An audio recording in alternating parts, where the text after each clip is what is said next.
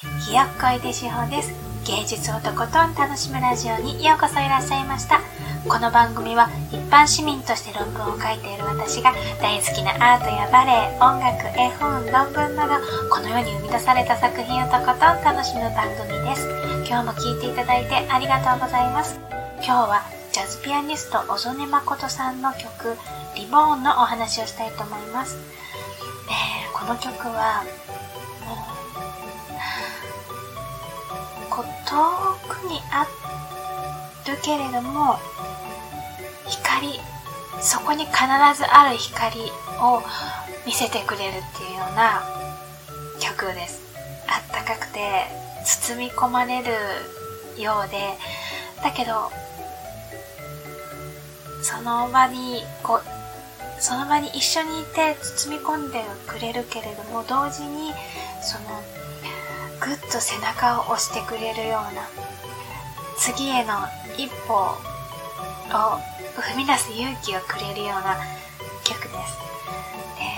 あの、すごく私が、あの、心を揺さぶられるなって思うのが、その、今この瞬間っていう音と、ほら、向こうの遠くに、まだ真っ暗だけど、そこに光が、光があるじゃないっていう、その、今と未来というか、うんと、今と、ちょっと、今はまだ存在しないけれど、だけど見えるものっていうような、その、空間もそうだけれど、時間の行き来がすごくある音だなーって思うんで、そこにすごく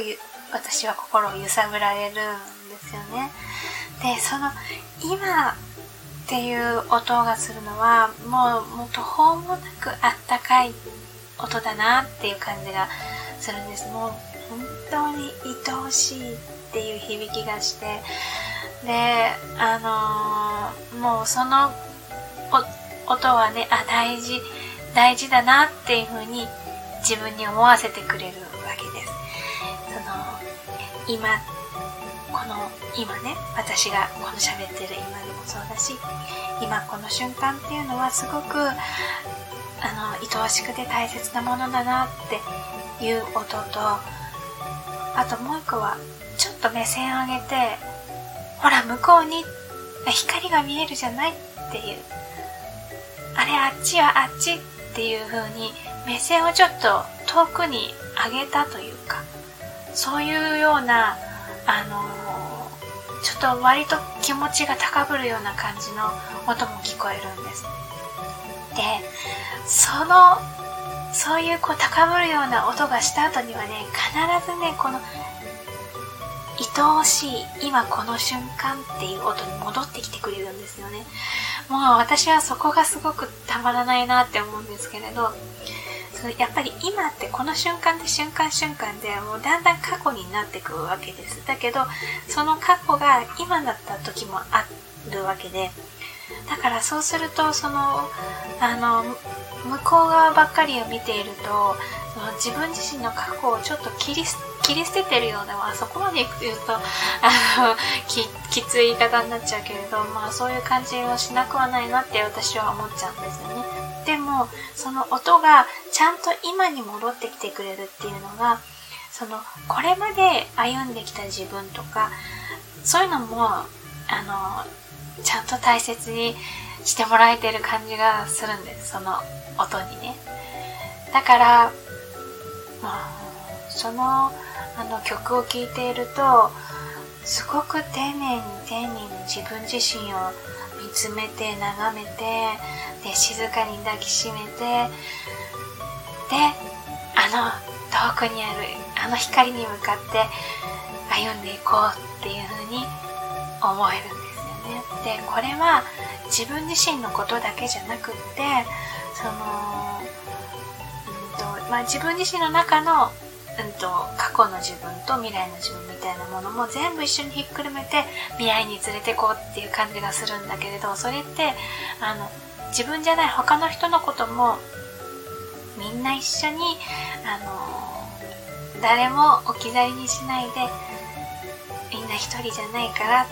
置き去りにしないから一緒に前に進んでいこうっていうような、あの感じに聞こえるんですよね。で、私はその新しい一歩を踏み出すっていうような、うーんと、あの、あの感じがするんですけれど、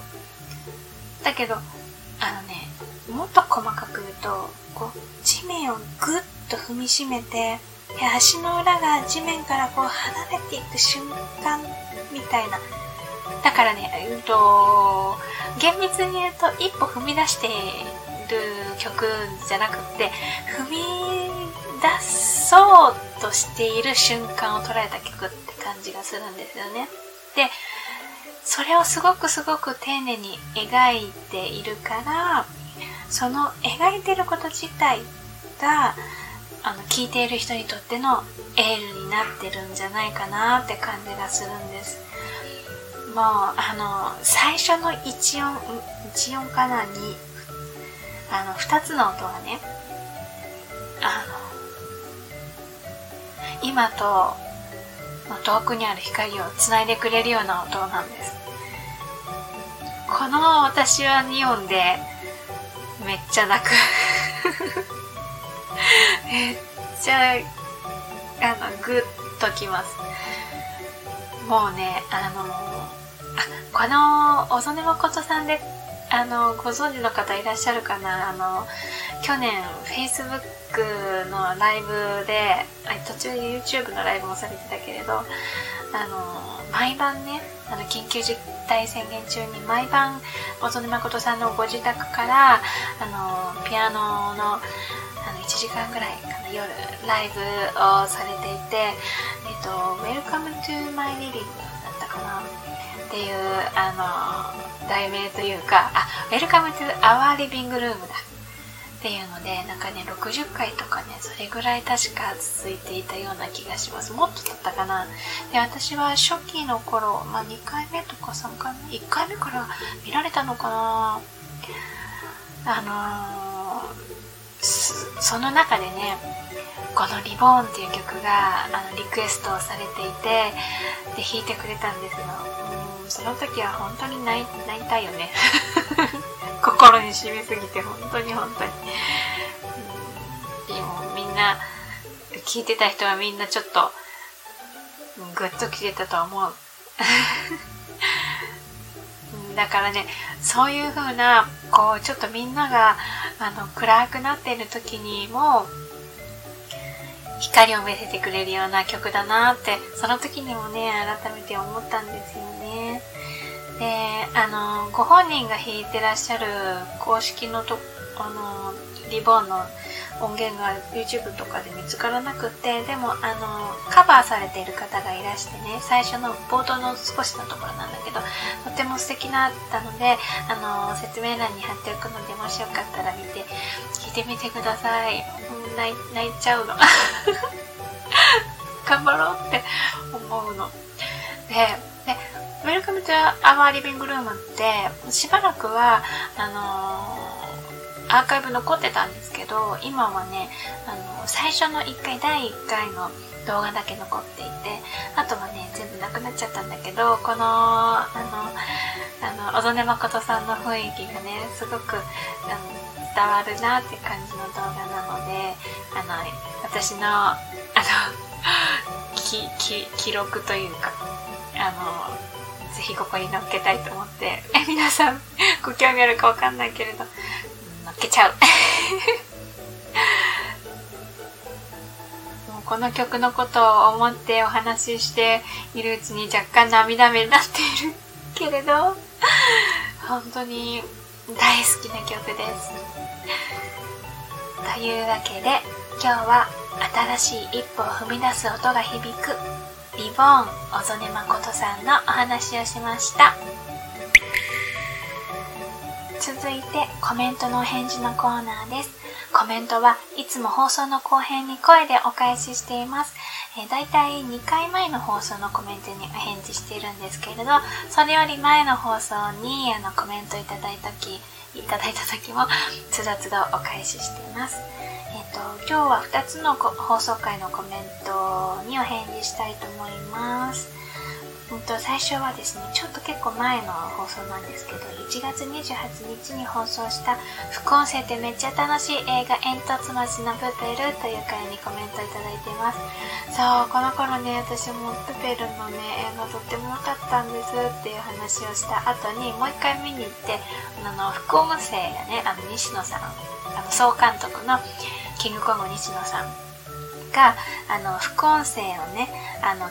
つけてくれていて、その専用のハロームービーっていうアプリなんだけれど、そこでずっと西野さんが喋ってるんです。で、その喋ってる内容がすっごい面白かったし、あの、一緒に映画を見てるような感じで楽しかったっていうようなお話をした回です。えっ、ー、と、桜井カフェ子さん、えー、こんにちは。私も副音声行ってきました。おーあありがとうございます。コメントいただいてから結構時間経っちゃったから、あれだけかもしれないけれど、その、副音声行ってらしたんですね。これもしかして、時期的に第1弾の副音声じゃなくて、第2弾の副音声に行ってらしたんですかね。どうなんだろう。私第2弾の副音声行けなかったんですよね。そう。あ、ちょっとコメント戻りますね。映画も感動したし、アプリにも感動しました。うんうん、私もそこ好き。みたいにニヤニヤしながら見ましたよ。といただきました。ありがとうございます。そうそう、あの、めっちゃ共感しながら、共感っていうか、あの、西田さんもこの映画のこと大好きだし、見てる私たちも大好きで見ているから、すごく気が合うというか あの、楽しみ一緒に楽しみながらね、見れるんですよね。そうそう。だから、あの、アプリ自体も、あの、えっと、もともと字幕をつけてくれるアプリだったりするので、今回はこの副音声としての機能を使っているんだけれども、あの、やっぱり、えーと、日本語で喋っていたとしても音が聞こえない人たちは、うんと、音がわからなければ字になっていなければ楽しめないのでそういうのもあの、えっと、解消するというか画面自体に文字をつけなくても手元の画面でねつければいいよねっていうようなそこのコンセプトも私すごく好きだなと思っていたのでそうまたこんな話ができて嬉しい。桜井和子さん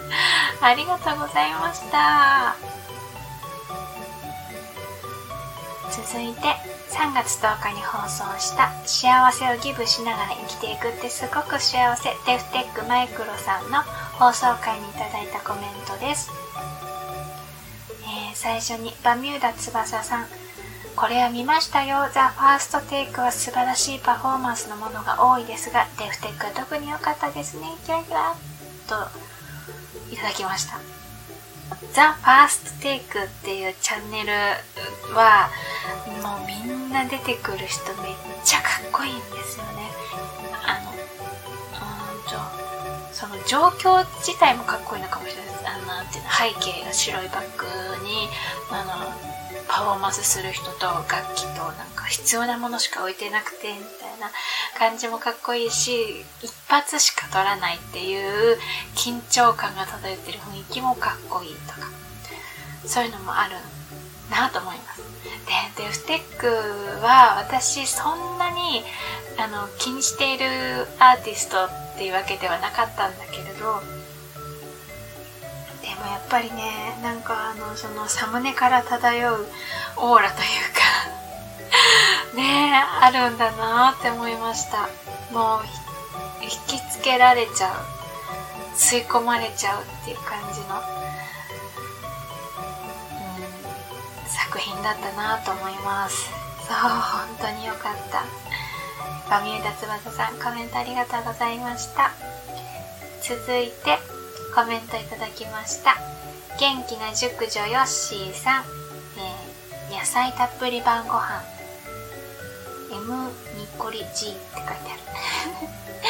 ある。野菜たっぷり晩ご飯の元気な熟女ヨッシーさんからいただきました。